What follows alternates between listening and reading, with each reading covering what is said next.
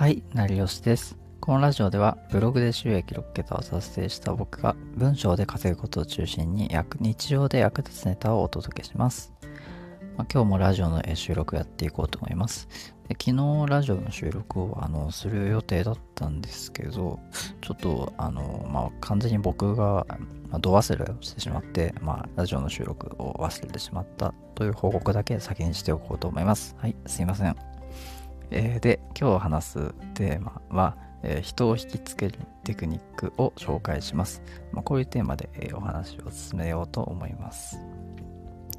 えーで、まあ、結構、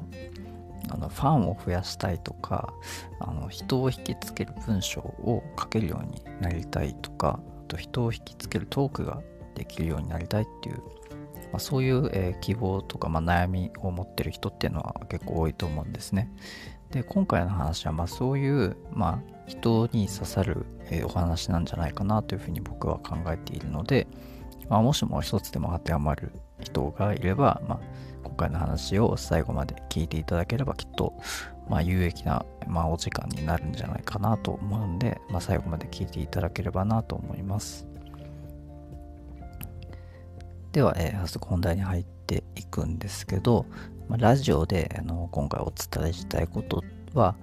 状況に応じて必要な役割を見つけること。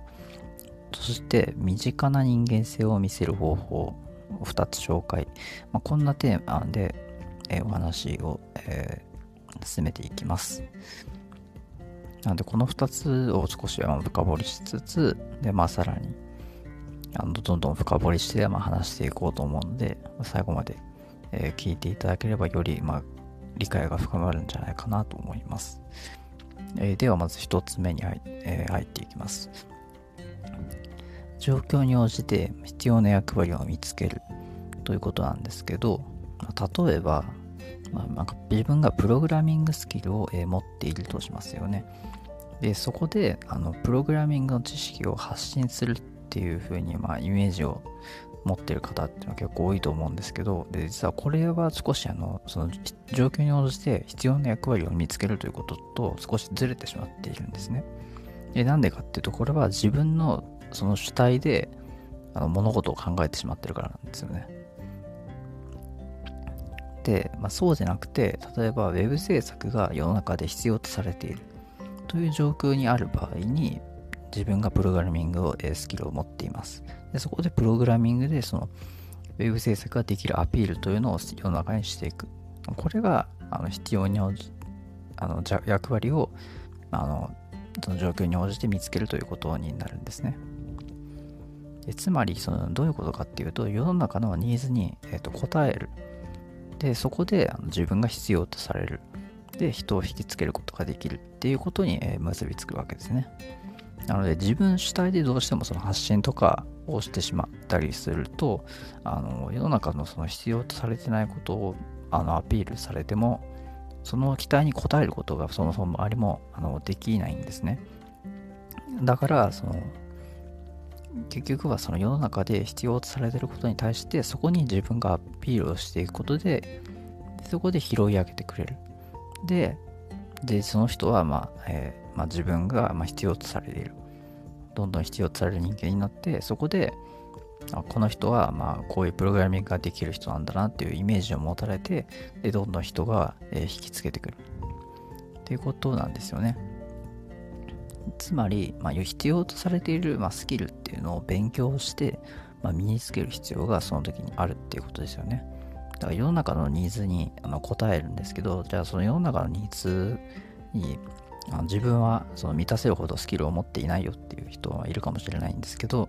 まあ、そういう場合はその必要とされている、まあ、スキルっていうのを、え勉強して、まあ、身につけるのがいいんじゃないかなと思います。まあ、というよりも、まあ、必ずそういう必要が出てくるんですね。最初からそのスキル、プログラミングスキルを持ってる人とか、いきなりプログラミングあの全く勉強してなくてできるっていう人いないいないですよね。なので、まあ、今どんなにプログラミングでなんか稼げるようになりましたっていう人も必ずちゃんと勉強してる期間とかってあるんですよ。あるので、まあ、ちゃんとその必要とされてるスキルをあの素早くも察知してそこですぐ勉強して、まあ、身につける。で、それでプログラミング、えースキルをえ必要としてる、まあ、世の中、ウェブ制作を、まあ、したいという人がいたら、まあ、そこにひたすらアピールをするっていうのこれがあの必要に応じて、えー、状況に応じて必要な役割を見つけるということに、え、結びつくわけですね。でまあ、そういったことをやっぱりできる人っていうのが、まあ、人を引きつけるのかなというふうに僕は考えています。で次2つ目ですね。身近な人間性を見せる、方法2つ紹介していきます。でこれももちろんあの人を引きつけるテクニックにつながるので、まあ、引き続き聞いていただければなと思います。で1つ目が、えー、地方地方なまりを入れて話す。で2つ目が、えー、ネタを挟む。でこの2つですね。でこれだけだと、まあ、イメージがあのなんでだっていう感じでイメージが湧かないと思うんで、まあ、それを少し深掘りして話していこうと思います。で、まあ、一つ目ですね、まあ、地方なまりを入れて話すということですね。でこれってなんかその地方出身ならあの鉛を入れて話すべきなんじゃないかなと僕は思っています。でなんでかっていうとそのなんか完璧に淡々とした喋り方をしててもなんかその自分がその人にま入り込める余地がなくてあのなんか聞く気になれないんですよね。で、まあ、なんでかっていうとその人間性が見えたりとかなんか隙がある方がその突っ込めるんですよね。なんかコメントがしやすい。だからその親近感が湧くようなその喋り方をする必要があるんですけど、それ結構なんかあのイメージ的に鉛がある人っていうのはなんか地方出身者の人なんだなっていうふうになんか思いませんかね。で、その隙がやっぱりそうなると、まあ、見えてくるので、なんか鉛があるとやっぱりその完璧な人っていうイメージはないと思うんですよね。だからその隙が見えるからそのよりなんかこう親近感が湧いてなんかその人に今コメントとかをしやすいんじゃないかなと僕は思うんですよね。で例えばなんですけどあの、まあ、名前を出してしまうとまこなり社長とかっていうのを、まあ、YouTuber として成功してると思うんですけどあの人も、えー、確か地方出身者だったと思うんで、で、それでなんか鉛を若干その入れて、まあ結構喋ってるんですよね。あんまりなんかそう聞いてる人ってのはそういう感じしないかもしれないんですけど、あの、それは多分その、地方のその鉛とかの喋り方っていうのを多分知らないからだと思うんですけど、でもマクナリ社長も相当その親近感が湧くその喋り方っていうのを相当あの意識してると思うんですね。まあ、なので彼のそのそのなんか人気っていうのはやっぱりあると思うんですよ。で、あの、やっぱりその都会出身者の人っていうのはまあ聞いてる人の中でもいると思うんですけど、じゃあ都会出身者もそういうなんか親近感湧く喋り方しないといけないのかとか、鉛をその入れないといけないのかっていうと、あの別にそうではないんですよね。あの、だからそこはまあ別に無理に真似しなくていいんじゃないかなと僕は思ってます。で、まあ完璧すぎない人になるっていうのがまあ正しい方向性だなと思っていて、でその無理に結局その真似してもなんか、まあ、自分のそのキャラがブレたりとかしやすくなると思うんで、まあ、無理に真似しなくていいと思います。で、その完璧すぎない人になるのを目指すのがいいですね。なんかこう完璧なその淡々とした喋り方をただするだけだと、まあ、あんまり聞いててそのなんか面白みがまあそのなくなってしまうんですねコンテンツとして。で別になんか正しいことを別になんか必要なことを言ってればなんかいいんじゃないかっていうふうに思うかもしれないんですけどでそのなんか面白みがなんかあった方が結局なんかまあ肩身張らずに聞きやすいというか、まあ、そういう結構ことって結構あると思うんですよね。だからやっぱりその完璧すぎない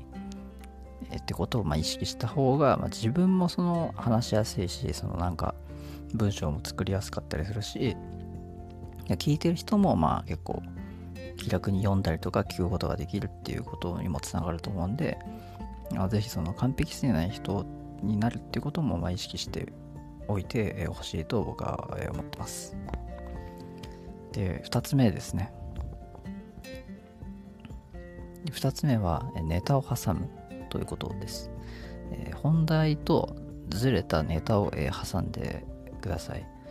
で、まあ、ネタっていうと、まあ、例えばなんですけど、あの、身近な話をするとか、トーク中に例えば救急車がなんか通って、なんかピーポーピーポーってそのなんか音が入ったとしますよね。そこでなんかあの急にまあ救急車が突然近くを走ったんで、あの、まあ、本題となんかずれるんですけど、救急車の話をするんですよ。で、そうするとなんか、あの世の中の人って別に家でなんか普段いて救急車が通ったら救急車の音ってあの聞こえますよね。でそこでまあなんかあのそういう、まあ、経験をした人に対してそのなんかより親近感が湧きますよね。でちょっとそういうユーモアを入れた方がなんかこう、よりあの話が、え、聞きやすいというか、まあ、結構、まあ、肩身張らずに、え、聞くことができるんじゃないかなと思うんですね。であとまあ他には例え話とかをまあ入れるのがいいんじゃないかなと思います。例えばなんですけどなんか糖質制限をしてる話でそのこうおむすびは糖質が多いからあのやめましょうみたいな話をしたしますよねそれだけだとなんかいまいちそのなんか真面目にすぎる話になってしまうんでそこでなんかあのなんかおむすびマンみたいになんかなっていませんかみたいに言った方がいいと思うんですねでおむすびマンってあのなんかまあ、アンパンマンってまあ知ってる人たくさんいると思うんですけど、なんかそれに出てくるなんかおむすびのなんかキャラクターなんですよね。で、それおむすびなんかばっかり食べてるからおむすびマンみたいになっていませんか？みたいな、そういうギャグを挟むと、えー、結構より、あの、なんか聞きやすいんじゃないかなと思うんですね。で、さらになんかまあ、例えばそういうブログブログでなんかそういう、なんか、ジョークとか、まあ、例え話をなんか入れたときに、まあ、そこでおむすびマンの画像を入れると、さらにまあなんかイメージがえ湧きやすくなるんじゃないかなと思います。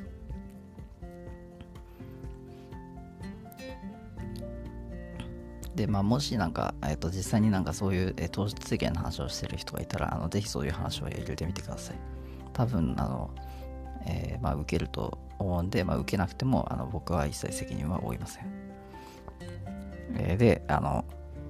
話は、今回の話は以上なんですけど、えー、一応、えー、まとめていきます。えー、身近な人間性をまあ見せないといけない。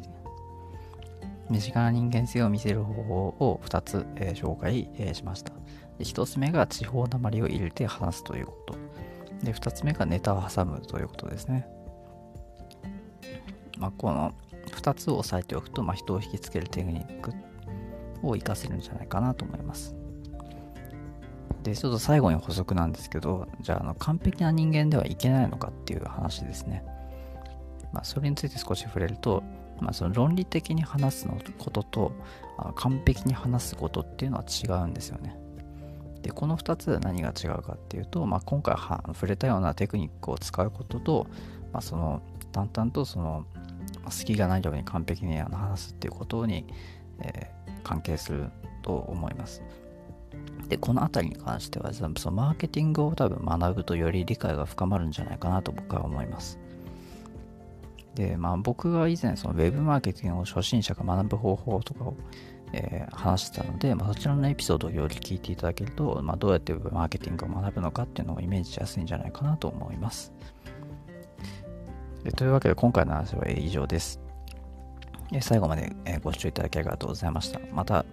あの次回も、まあ、今回のように話していこうと思うんで、まあ、なんとか忘れないようにしていきたいと思います。最後までご視聴いただきありがとうございました。次回もよろしくお願いします。ではまた。